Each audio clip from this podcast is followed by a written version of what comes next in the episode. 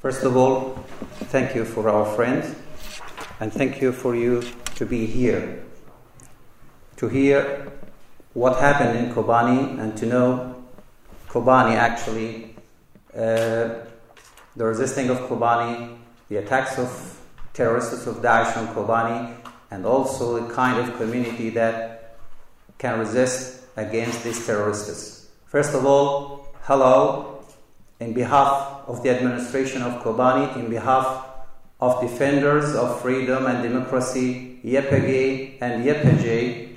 I think that you heard about them. You heard about the heroic resistance that they made against Daesh. In behalf of all people who believe in freedom and democracy, in equality within the communities of Rojava, I say also thank you for everyone who supported the resisting of Kobani, who stand behind Kobani during the attacks of terrorists. First of all, I want to introduce you about Kobani. When we say Kobani, we mean a town of about 200,000 people, in addition to more than 400 villages. In general, population of Kobani is about 500,000 people.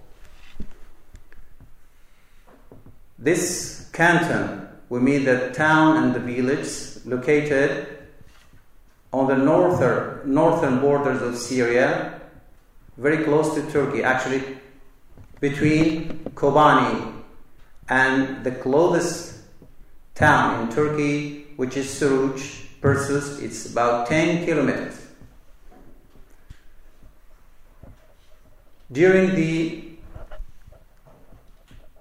crisis within Syria, which started as a revolution of freedom and dignity against the Syrian regime in 2011, people hoped to have freedom that they lost for decades.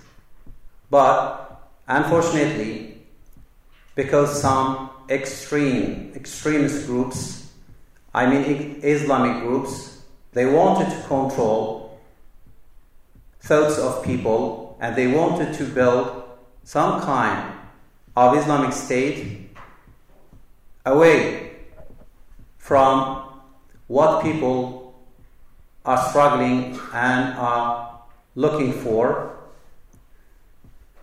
So, we as Kurds people in Rojava, when I say Rojava, we mean three cantons Afrin, Kobani, and Jazeera. The three cantons are located on the border of Turkey. One very close to Aleppo, the other 150 kilometers in east north of Aleppo, which is Kobani, and one very close to the Iraqi border. We as people, as Kurds people, and all components of Rojava, the three uh, regions, we saw that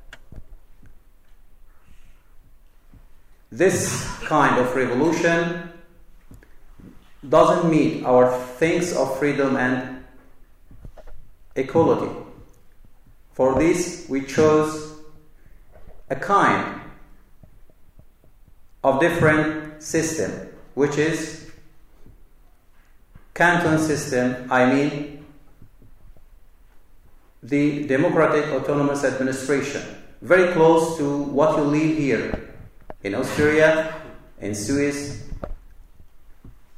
I mean in the Scandinavian countries in general, some kind of sharing within the power by all people away from the bureaucracy that is in many countries around the world.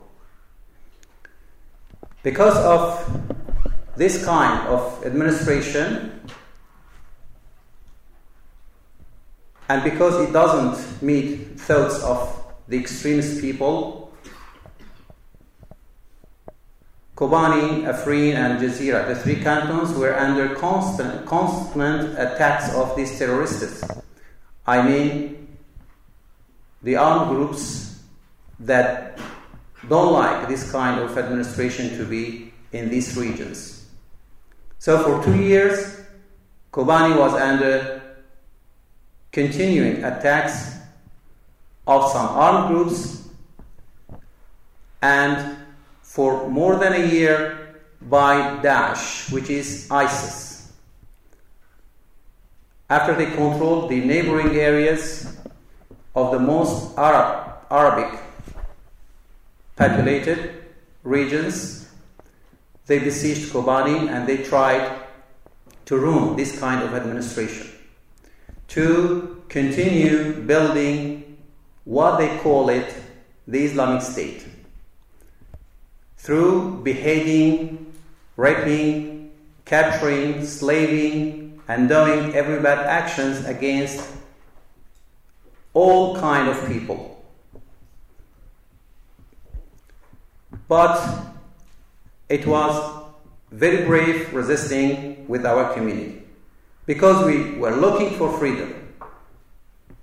For decades, we didn't give up our thoughts and we fought as a community against these terrorists. But because of a lot of heavy weaponry that they seized in Mosul, in Iraq, and in some places within Syria, they launched very fierce attacks on 15 September 2014 against Kobani. The geography that I mentioned 10,000 square kilometers of a town and more than 400 villages. And our forces, YPG and YPJ, who are self defending units of local people, of brave girls and brave young men that promise to protect their community against the terrorists. They were armed with simple weaponry, but they were brave enough to fight against them for the first time, actually, after a lot of victory, or, or I mean, a lot of controlling of towns and cities by the terrorists of Daesh in Iraq and in some places in Syria. It was the first time that Kobani could stand against them and could resist, could re- and could resist for a month with this simple weaponry. So they could have the attention of the international community in general to the brave the braveness of these people. So there there was thoughts of making an international coalition against Daesh to coordinate with YPG and YPJ on the ground to fight together and to defeat these terrorists. And also, there was a permission for Peshmerga forces in Iraqi Kurdistan to cross to Kobani and join the resisting. Also, some groups of FSA, the Syrian Free Army, these groups that believe in living together, also they joined the resisting. So it was some kind of national, Kurdish, and international fighting against the terrorists. After five months of fighting, Kobani could defeat them for the first time. And it could destroy most of their forces, the heavy weaponry, and kill most of their fighters. and start liberate the whole village that Daesh controlled and half of the city. But it was very high price by Kobanian people because between 70 to 80 percent of the of the village of the uh, city, sorry, was destroyed, and because the most population, 95 percent of the population, they fled of fighting, they couldn't stay, and the bomb shelling, airstrikes, and fighting, fierce fighting in the city. I think that you can imagine the situation and the fierce clashes and fierce attacks of terrorists. So they fled to Turkey. The border in between our countries is not like border in Europe. Actually, it's the first time for me here in Europe, and it, I was very glad to see signs just refer to border. When you cross from a country to another, just you can see sign. Belgium, after that Holland, then Austria, and so on. But in our countries, it's some kind of very, very different. You can see tanks, mines, armies ready to shoot. Within this border, our people, they fled from Kobani to Turkey. Some lost their lives because of mines. But it was very, you know, important thing that after five months of resisting and fighting, we could liberate the city again. We could liberate more than 332 villages. We could regain most of our lands and we could defeat Daesh on the ground. For this, Kobani became the symbol of freedom and resisting against terrorists. For this, I think most of you heard about the name of Kobani. Maybe you don't know a lot of things about this canton, but you know that there is a place called Kobani. And now, still, the fighting is continuing in the countryside, and still, the coordination between the the forces that I mentioned, YPG, YPJ, Peshmerga, of FSA groups, and international coalition jet fighters, is still continuing to defeat the last man of these terrorists. But, like I mentioned, that the, the city is destroyed between 70 to 80 percent. And people, when they, they return back to their homes, they cannot find the essential things for their life. They cannot find schools for their children. They cannot find hospitals. They cannot find drinking water. Sometimes the food too. So we established Kobani Reconstruction Board to reconstruct the city again. the city that became symbol of resisting against terrorism, against terrorism, to be rebuilt again, to be more stronger, and to be suitable place and to be an example for fighting against terrorism and making stronger, a stronger community that can be suitable for living of all components of the community. For this, we are here in Europe. We are here to discuss with our allies of democracy and humanitarian thoughts. We are here to discuss with people who are already living within some kind of canton system or some kind of democratic autonomous administration. We are here to help each other against these terrorists, to benefit from expert of these countries that are living in peace and in some kind of real democracy, some kind of people administration. Some kind of equality between men and women. Actually, we already have the administration of 50 50% for men and women we have the administration of co leading. I mean, man and, and woman together in some place.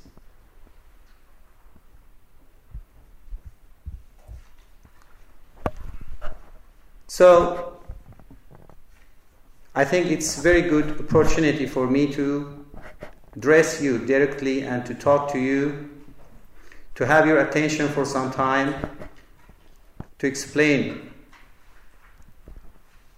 the situation of Kobani, to explain our thoughts about seeking for a new kind of administration within our communities and also to make some kind of contact between us, community of Kobani, community of Australia and other countries that believe in this kind of living and to stand with each other against these terrorists. So, I hope that we can help Kobani with every potential that we have. And help this community and these people that are fighting in behalf of all people who are seeking for peace. Because defeating of community of Kobani means that these terrorists are going to treat all people, all peaceful people around the world. And I think we have examples around the world. They are not just targeting a kind of people or a kind of community or a country. They are promising everyone around the world, they are promising everyone that doesn't think like them that they are going to behead them or they're going to hurt them, to submit them to their extremist thoughts. But we have to say no. We have to say that we are stronger than you. Even you are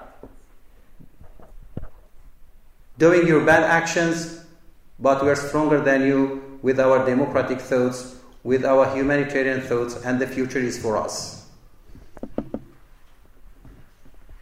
So, in behalf of people, people of Kobani, children, men and women, I can say that it's time for rebuild Kobani again. It's time for building a school, a hospital, providing drinking water, cleaning the city from remains of war, bodies of Daesh, garbage, and everything that left behind during the time of war.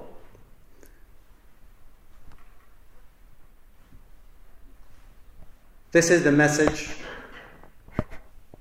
of Kobani Canton and the message of people that are looking for help from their allies everywhere. Thank you for your time and thank you for having your attention and thank you for everyone who helped Kobani and who helps Kobani. Thank you for everyone who supports freedom and democracy around the world. Thank you so much for you.